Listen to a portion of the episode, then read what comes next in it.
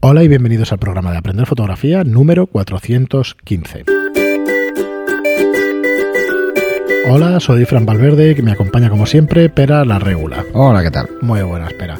Pues ya estamos en un episodio más de Aprender Fotografía, ya sabéis, en episodios cortitos de verano para intentar hacerlos un poquito más fresquitos porque porque esto es horroroso el calor que está, que está haciendo. Ya lo decíamos en el episodio anterior. Por eso, yo, yo creo que queda hasta bien eso de decir que sean más fresquitos. Sí, no sé.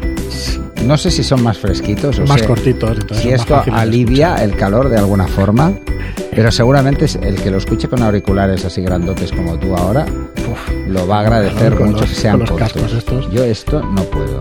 Yo los cascos estos Ay. nunca puedo. Pues nada, para que no sea muy largo el, el podcast, hoy hablaremos sobre otra fotógrafa que os queremos presentar.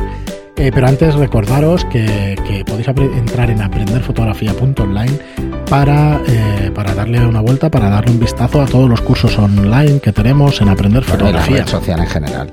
Efectivamente, que no lo decimos nunca, pero, pero también hay 1.200, 1.300 personas apuntadas en la red social y además en el canal de Telegram también, donde hay un montón de fotógrafos, aficionados, profesionales de todas las disciplinas que, bueno, interactúan entre ellos y que podéis preguntar cualquier cosa que normalmente, pues eh, la verdad es que te responden en, en un segundo. Si no nosotros, ellos, los oyentes y los, y los que están en la red social, la verdad es que rápidamente te contestan.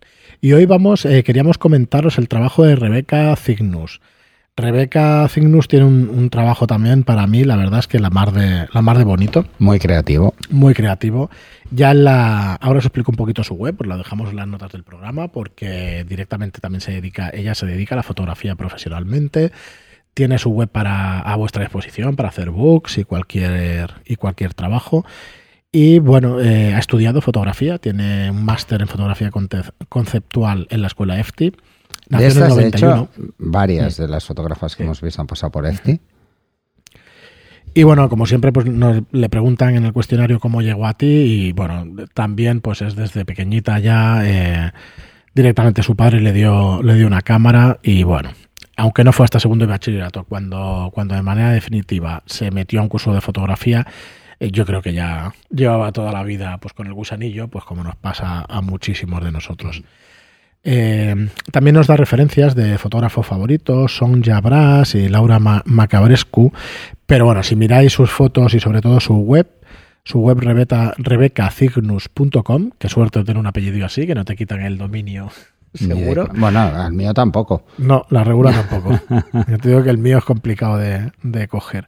Y bueno, aquí veréis eh, su trabajo, podéis comprar alguna de sus fotografías y veis su trabajo eh, que además con su Instagram, que la siguen un montón de personas, 20.400 seguidores Sí, sí. tenía hasta hace poco, eh, creo que la mayoría de su trabajo son autorretratos en, en todo el- en muchos de los trabajos que muestra, o como mínimo es la misma modelo, a lo mejor es su hermana o algo, pero me da a mí, me da a mí que son Bueno, autorretratos. es lo que hablábamos en el programa anterior, igual es su musa.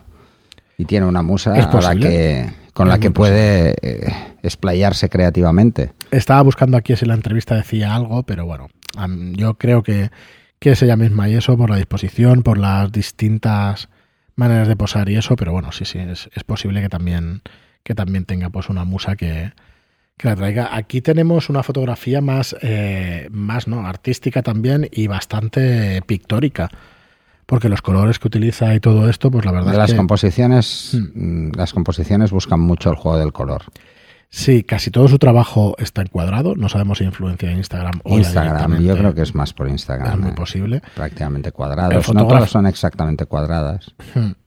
Pero Los sí. fotógrafos que han hecho fotografía cuadrada la llevan haciendo desde toda la vida. O sea, no igual no es por Instagram, pero vamos.